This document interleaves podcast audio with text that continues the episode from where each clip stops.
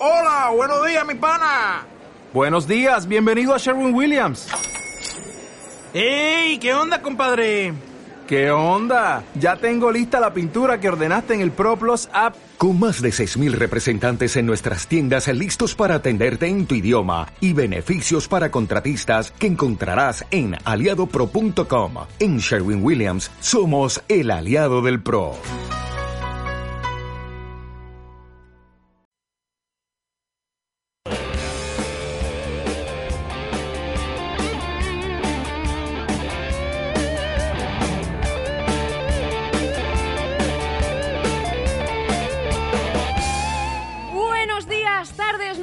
Madrugadas y amaneceres. Él es Adrián Camacho. Y ella, Patricia López. Y esto es... Planeta Deporte. Nunca llega corazón. Bienvenidos un día más a Planeta Deporte. Hoy es martes 28 de junio. Son las seis y media, las cinco y media. Si estáis en las islas afortunadas, saludos. ¿Cómo estáis? Siempre. Ahora me picaste el otro día, Adrián, diciendo que no tiene sentido saludar a, a la audiencia preguntándole cómo estás si no me pueden responder en directo. Y, y- y menos sentido tiene en verano, porque la gente está asqueada en verano. ¿Qué me dices? Porque hace un calor del, del copón. Es que cu- cu- cuando es invierno queremos que sea verano. No, y pero, pero este es un calor repugnante, porque... Mira, Barcelona tiene muchas cosas buenas y estoy orgulloso de ser de aquí, vivir aquí, pero hay algo malo, y es que hay una humedad asquerosa. O sea, tú te vas a otra zona, te vas a Madrid, es un calor seco que se aguanta incluso en el sol. Aquí no. Aquí te duchas y ya estás sudando. Da asco. Y es algo del tiempo que no se puede controlar, es verdad. Pero yo lo, yo lo yo es que no, no, no, me- o sea, la, la mente se me transforma, de verdad. Eh, Yo- ya el veo, calor ya. este- Madre de Dios, como viene Adrián, hoy al programa de radio. Eh, sí, hay humedad. Depende de- de dónde nos escuchéis. Si nos escucháis del Mediterráneo, pues sí. Desde Andalucía, mm, tirando a- al mar, también. Saludos, estéis donde estéis. ¿eh? Esto es Planeta Deporte y no es un programa meteorológico. Tampoco es un programa de denuncia y reclamo.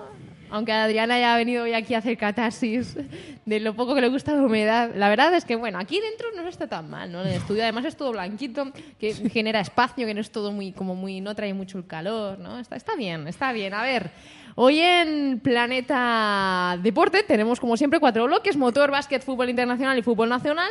Seguimos hablando de fútbol internacional, pese a que no llega a Copa América, pero hay Eurocopa y mucho de comentar. En clave fútbol nacional, pues también, muchos detallitos, ¿eh? Muchos detalles. Pero motor, ¿qué tenemos, Adrián?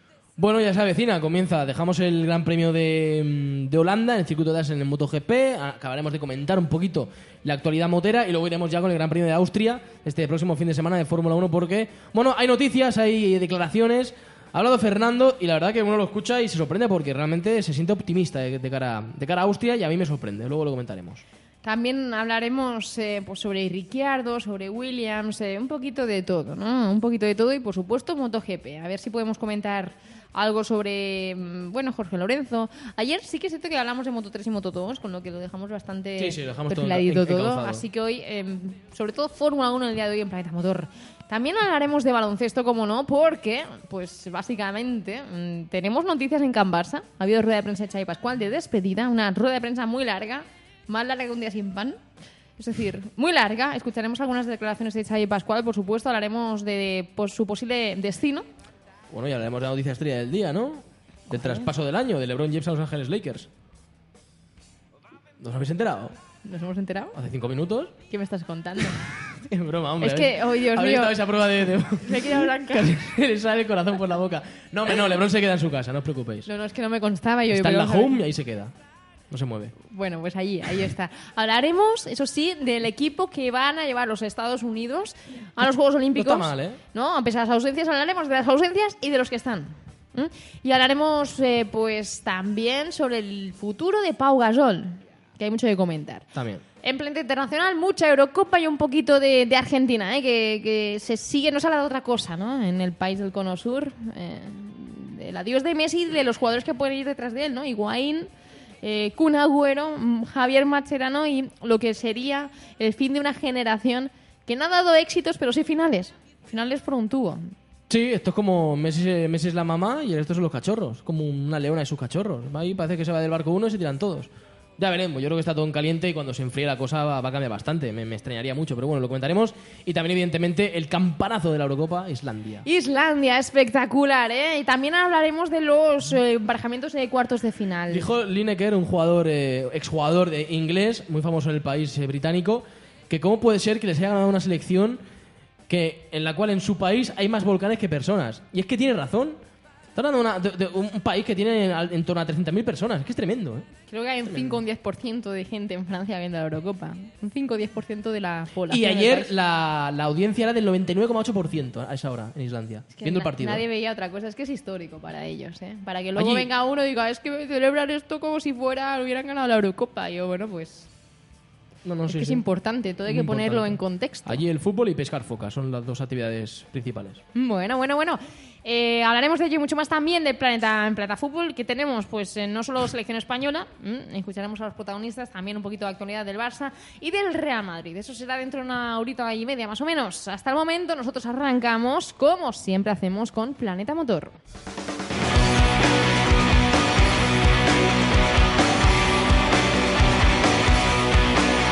Fernando Alonso tira de optimismo de cara al final de semana. El asturiano cree que será mucho más competitivo en Bakú. Hasegawa espera un podio o una victoria en los dos próximos años. Descartan así la posibilidad de poder competir por el Mundial hasta 2019. Williams tiene claro que su oportunidad llegará en 2017. Jorge Lorenzo deja muy claro que debe dar un paso adelante en mojado. El título se podría decidir por carreras como la de Axen. Y Mar Márquez acumula 56 puntos más que el año pasado a estas alturas. Estás escuchando Planeta Deporte. Una pausa y volvemos enseguida.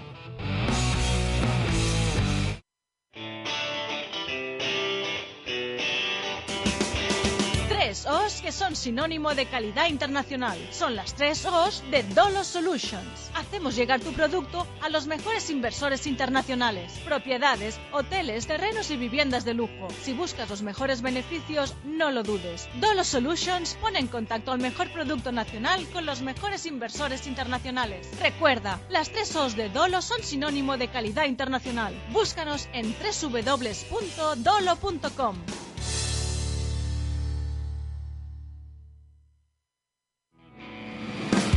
No te pierdas detalle de la Fórmula 1 en planetadeporte.es. Volvemos y lo hacemos aquí en Planeta Motor. Saludamos a Alex Arda. Buenos días, tardes, noches, madrugadas y amaneceres. Buenos días, tardes, noches, madrugadas y amaneceres. ¿Cómo te va? ¿Todo bien? Todo bien, Mm. mucho calor, pero bueno, es lo que hay. Y ya sabemos que hace calor. Es que me hace mucha gracia. Me mira Adrián como diciendo, te lo he dicho yo, yo no, dime que no lo siento yo en... No, no, no, la, la afirmación de Alex, la Alex no es concreta. No es calor, es humedad. Que calor puede hacer y se, y se puede combatir, pero es que esto es un horno, es un microondas. Hace bochorno. Sí, bochorno del malo, además. Aquí en catalán le, llama, le llamamos eh, chafugó, ¿no es? Chafugó. Chafugó. Todavía suena más calor. Chafugó, parece que te está echando humo en la cara. En fin, lo dicho, a ver si llega ya el fresquito. Vamos con Fernando Alonso, que tira de optimismo de cara a este fin de semana en Austria. ¿Hay motivos para optimismo? No. ¿Qué, qué le ha pasado a Alonso? O sea, Bueno, a ver, eh, se puede ser más optimista que en Bakú. Sí, claro. Toma ya. Pero claro, yo, yo creo que lo dice por el punto de partida. En Bakú era lo peor de la temporada. No hay circuito peor para McLaren Honda. Austria no es el mejor, pero tampoco es el peor. Hay una hay curvas rápidas que pueden ir bien, pero obviamente el, el objetivo es el de siempre. Pero sigue siendo un, un- un circuito de mucho motor. Sí, sí, sí. Yo digo que, que vaya a- ni a ganar, ni a hacer podio, ni a hacer top 5. Yo creo que Pero puntos sí, lo. Difícilmente también. Eh, puntos también lo veo- los veo difícil, pero yo creo que van a estar más cerca que en, en Bakú. Confía mucho en la tracción del coche y la aerodinámica. Sí, porque es su baza. Es su baza en, la- en las curvas rápidas. Estar ahí y, aprovecharlo, ¿no? Ya veremos, porque bueno, hay circuitos, por ejemplo, don- como Mónaco, donde vimos que quizá el coche tampoco está tan bueno en cuanto a chasis, es decir, hay, hay que confirmarlo, ¿no? En Austria. Sí. Pero bueno, sobre, todo, en- sobre todo en Silverstone. El Silverstone Es un circuito- es- recordemos, es la otra semana. el circuito de, circuito de casa para, para los de Sí. McLaren. Es el, el 10 de julio, la semana de mi cumpleaños. Así que a ver si, si me dan un buen regalo. Es 10 de julio. La carrera, pero mi cumpleaños es el jueves, es el 7. No, sí, no, sí, ya. Alex, eh, estaba pensando en otra cosa. Yo me marcho el día 11 de vacaciones. Así que. Ah, podré verla, podré verla tranquilamente. Ah, ah, es el día de antes, es el domingo. estupendamente. Parece que le han hecho aposta. Una una carrera importante además, ¿eh? Corren en casa, en casa de Walking, así que Un aperitivo. más les vale más les vale estar a- al 100%. Bueno, al 100% no, pero el máximo que puedan. Eh, ya analizaremos el, el viernes al detalle cómo es el circuito de, de Austria, pero bueno, en principio sí que pueden estar en los puntos, si hay algún abandono, hay siempre algún, algún problema mecánico. Pues si están aquí te pueden estar en esa novena, décima posición. Sí, no va a ser fácil. No. No, va a ser nada fácil porque hay muchos coches por delante tuyo. Pero yo creo que el puesto de, de McLaren es por detrás de Toro Rosso es eh, duodécimo, décimo tercero. Y luego, bueno, si lo que venga por delante, tampoco se descarta la previsión de lluvia. Esto puede animar mucho la carrera, pero sacando esto, estar el décimo tercero, décimo segundo y lo que puedas pillar por delante, pues mira, bienvenido sea. Bienvenidas sean o no las palabras de Hasegawa, porque uno se levanta esta mañana, las lee y son unas declaraciones un poco largas, ¿no? Pero cuando ves la primera parte de la declaración dices, hombre, se te abre, a mí se me abren los ojos como, como platos. Porque dice, Hasegawa, dos puntos, espero un, un podio o una victoria y dices, "Am- ahí va, que a lo mejor dice que para el año que viene o para, para este final de temporada. Y dice, para los dos próximos años. Es decir, descarta sistemáticamente hasta mínimo 2019 la pelea por el título. Esto, evidentemente, no sé si es un acto de realismo o de cubrirse espaldas, pero es un bajonazo. Yo creo que se ha pasado de pesimista. Luego está Buller, que Se pasa optimista. se pasa optimista. Parece que el espíritu de Aray se ha quedado en, En McLaren. en, en Buller. Esto dice dos cosas. Una, que, que el- parece que el problema entre McLaren y Honda es endémico, porque cada uno dice la suya. Es, eso de, de que una persona externa pueda verlos y decir, es que yo creo que trabajan en empresas diferentes. Yo creo que eso continúa. Si cada uno dice la suya, no hay sincronización. Se ha rebajado la tensión. Yo el año pasado se llegó a límites insospechados de tensión. Estuvo, entre- estuvo a punto de cosa de romperse, de hecho. Sí, eh, esto se ha rebajado, pero creo que se sigue viendo ese problema de sincronización. Yo creo que Buller se ha pasado de listo. ¿Qué ha dicho Bullier? Buller espera que el año que viene estén a la altura de Mercedes. O sea, para ganar el mundial ya. Sí, eso es pasarse de listo. Y creo que Hasegawa se ha pasado un poco de lo contrario. De tonto. Volvemos Sí. un- de nuevo a lo mismo. Una parte del matrimonio que va hacia un lado, otra parte que va hacia otro, Correcto. y Hasegawa que ha pasado de me- me- pseudo- optimismo a pesimismo bru- brutal. Yo me espero. El, el gran problema de esta Fórmula 1 es que está todo tan limitado que dar pasos hacia adelante muy- es muy difícil. Tienes mucha poca, mucho poco margen de maniobra, no por así decirlo. El año que viene no. El año que viene tienes todo el año para hacer lo que te dé la gana. Si Honda es capaz de encontrar las vías por donde mejorar, hay mucho margen de mejora en un año. Yo confío en que en 2018 pueden estar luchando por el campeonato. Claro, pero esto es un año antes de lo que prevé Hasegawa. Cambia mucho la cosa. Cambia Sí. de poder estar Fernando Pero- a no poder estar. Sí, pero, pero yo creo que el año que viene, si hacen bien las cosas y ponen unos buenos cimientos, ¿Pueden ganar alguna carrera? pues, en Podio- 2017 podrían ganar alguna carrera en 2017. Podio sí. A final de año. Algunos sí. Podio sí. Pero yo creo que en 2018 se puede estar luchando por el campeonato si se hacen bien las cosas. De hecho, se cumplirían los cuatro años que se piden de margen. Tres, cuatro, Sí, más o menos. pero hay que hacer bien las cosas. Este invierno es indispensable trabajar las 24 horas porque puedes hacerlo. Fernando exige que llegue a mejoras antes de invierno. ¿eh? Bueno, Hay un Fernando- parón de, hay, hay un parón Fernando puede exigir lo que quiera, pero al final a- a- tú tienes unas limitaciones y son 11 tokens. Es lo único que puedes hacer. 12. 12, perdón. Uno más. No quites un toque que aquí le para la vida. Sí, pero tienes 12 tokens. Cuando se acaba esto, Pero es que a mí me hace gracia cuando dices de limitación, como si estuviéramos hablando de una fábrica de, de, de patatas fritas. Oh, ¿Qué es Honda? Que tiene recursos limitados en cuanto a, a- a capital humano. Ya, pero, técnico, pero, pero no lo digo por eso, lo digo porque eh, cambiar un motor, eh, una parte del motor, ya te cuesta 15 tokens. Bueno, ya, no, ya no puedes hacerlo. Digo para el año que viene, que no Claro, lo por eso digo. Ahí no va a haber excusas. Si no da la tecla, es, la- es que son muy malos. Por eso digo que es importante encontrar las vías de mejora, poner los cimientos. Si eso lo haces, yo no tengo ninguna duda que van a llegar las mejoras. Al final acabará cosa en Harakiri, ¿eh? Con alguno. Bueno, O- ojalá que no, pero, pero la cosa está pillando tinte bastante feos. Williams tiene claro que el objetivo es 2017. Cree que puede tener una buena opción. ¿Pero de qué? Si vas a seguir siendo motorizado por Mercedes. Opción de podio y nada más. Bueno, eh, puedes ten- encontrar alguna vía de, de mejorar a nivel de chasis. Hay un cambio de, de dinámica. Si das un poco la tecla, pues puedes tener ventaja. Pero bueno, tampoco creo que vaya a cambiar mucho la cosa. Veremos si con Baton. Veremos si con Baton y, o con Kvyat. ¿Y los, do- ¿Y los dos? O los dos. Y O, ¿no? Dejamos porque... Y O. Hombre, yo, yo la opción de, de, de botas Baton la veo.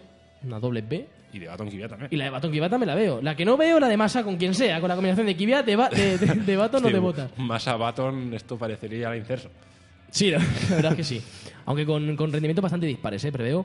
También. Nicky Lauda da por hecha la renovación de Nico Rosberg, que ha dicho que espera estar muchos años más en Mercedes. Bueno, yo creo que ya se está creando ¿no? esta, esta dirección de que Rosberg va a seguir en, en Mercedes. Veremos cómo, cuál es el año de contrato, los años de contratos que le dan a Rosberg. Yo creo que van a estar en tres. Claro, lo que no quiere Mercedes es que acabe en contrato al mismo tiempo que con Hamilton. Hamilton acaba contrato a- dentro de dos años.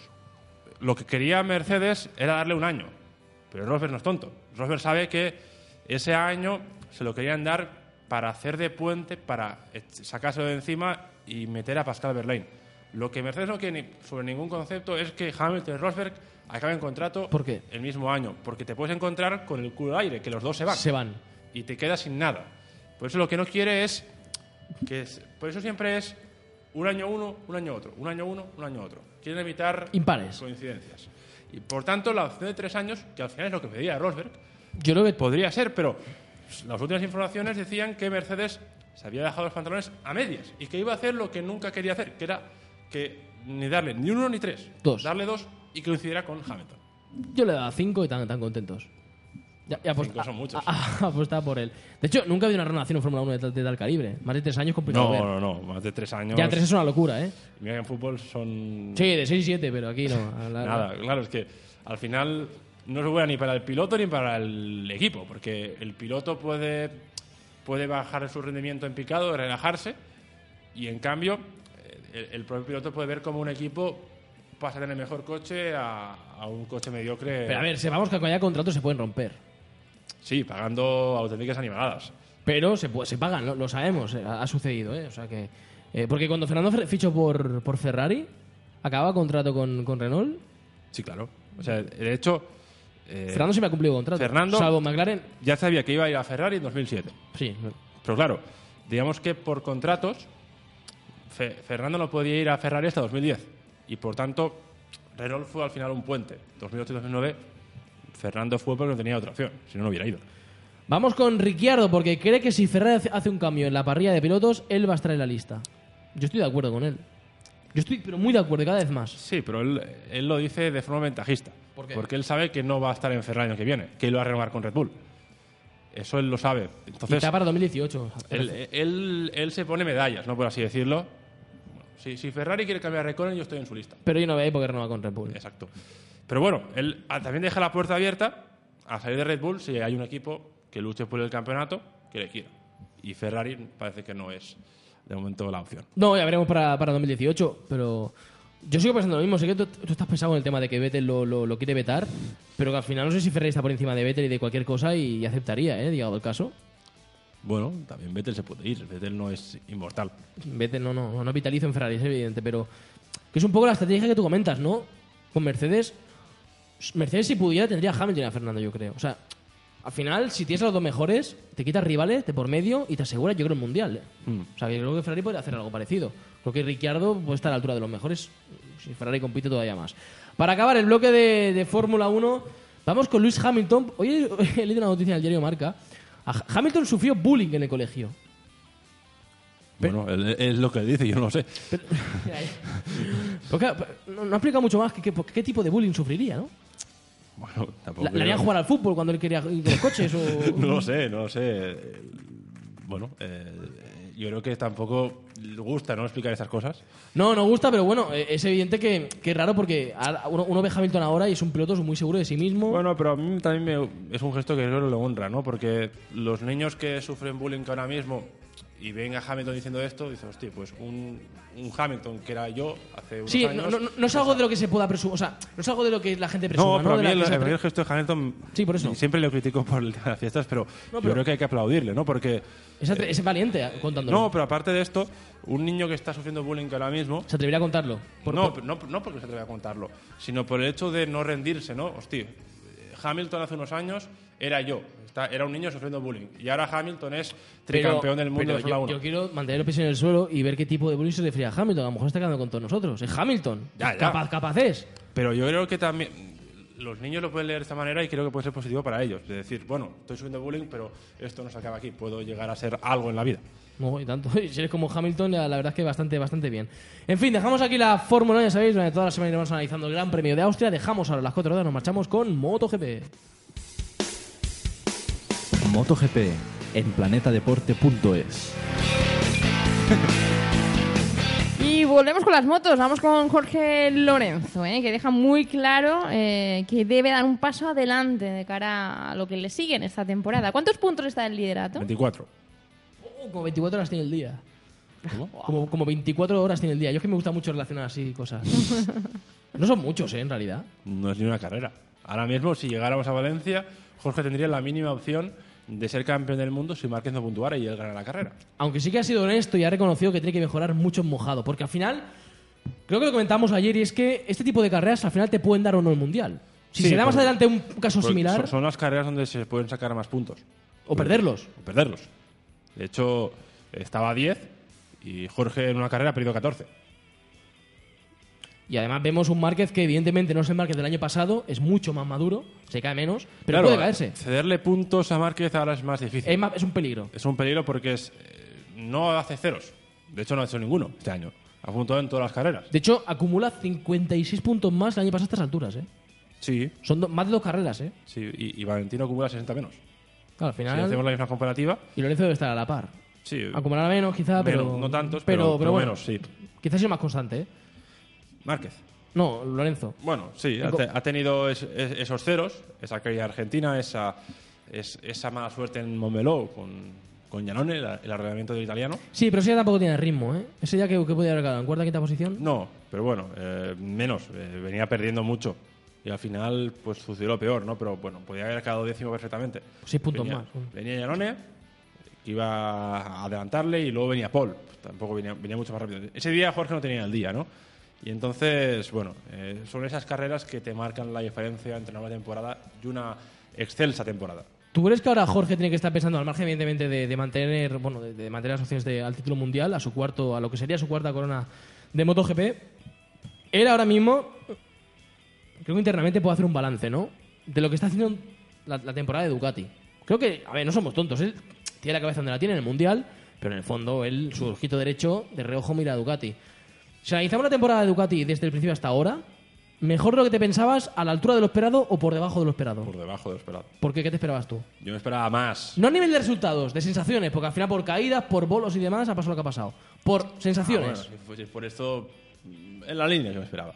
Yo creo que la primera parte, yo dije que la primera parte de temporada iba- iba a ser buena, iba a estar luchando por el podio.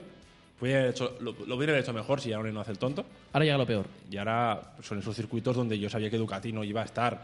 Al final, en Asen he estado vicioso porque vicioso es un gran piloto en agua, pero no por otra cosa. Bueno, ya, ya al final, pues la caída estuvo ahí. Yanone tuvo suerte. Tuvo suerte. Porque si se cae y no para la carrera, es- eso es un cero. Y al final tuvo la fortuna de que justo después paró la carrera y pudo retomarla. Y al final el resultado fue bueno porque hubiera muchas caídas. De hecho, Jorge acabó décimo, pero es que acabó el último. De los que acabaron la carrera, Jorge era el último. O sea, fue el último. Sí, sí, es verdad. Ah, El otro día me fijé un, un- aspecto. Yo no sé de qué material están hechas las motos últimamente, pero cada vez son más resistentes, ¿eh? Porque eran golpes fuertes y pilotos que seguían en pista. Pero las caídas en agua normalmente son, suelen ser bastante limpias. Sí, bastante más lisas, más llevaderas, pero aún Sí. así. O sea, salvo, por ejemplo, la de Lorenzo en Asen 2013, donde salió por, por aires, normalmente es, lo normal es que te vaya al tren delantero y te vas al suelo. Es lo normal. Para acabar, tema Valentino Rossi. Eh, lo comentábamos ayer, eh, lo tiene bastante complicado. Eh, ahora mismo, ya sé que vas a decir que es absurdo y demás, pero ahora mismo no. Con Unas carreras más adelante. Si sigue la cosa así, si Rossi está casi descartada para el Mundial, ¿se podría dar que Yamaha le pidiera a Valentino que colaborara por la causa de Jorge o ni hablar? Bueno, lo podría pedir, pero Valentino no o iba sea, pedirlo pero- puede pedir, pero Valentino va a decir que no seguro. ni hablar. De hecho, cuando, cuando, se, cuando se reconciliaron con Márquez, Sí. Márquez en, en Montmeló, pues eh, él hizo balance de, de lo que era con Lorenzo, ¿no? Y, y él echaba de menos, cuando él volvió a Yamaha, pues Valentino fue a por Lorenzo a hablar, a, a- a solucionar las cosas, y él, es, él echaba de menos ahora que Jorge viniera hacia él. Entonces, la relación ahora mismo está rota. O sea, peor incluso que la de Márquez Rossi. No tanto, no, Pero- no- no hay crispación, pero hay ignoración. no sé, ignorancia, que es peor Ignorancia. todavía. En fin, dejamos aquí el planeta Motor y damos las gracias como siempre a Alex Ardá. A vosotros. Y nos vamos con el baloncesto, nos marchamos con Pick and Roll.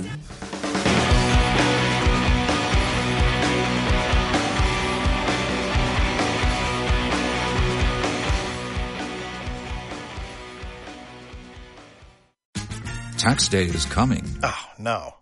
But if you sign up for Robinhood Gold's IRA with a 3% match, you can get up to $195 for the 2023 tax year. Oh, yeah. Sign up at Robinhood.com slash boost by tax day to get the biggest contribution match on the market. Subscription fees apply.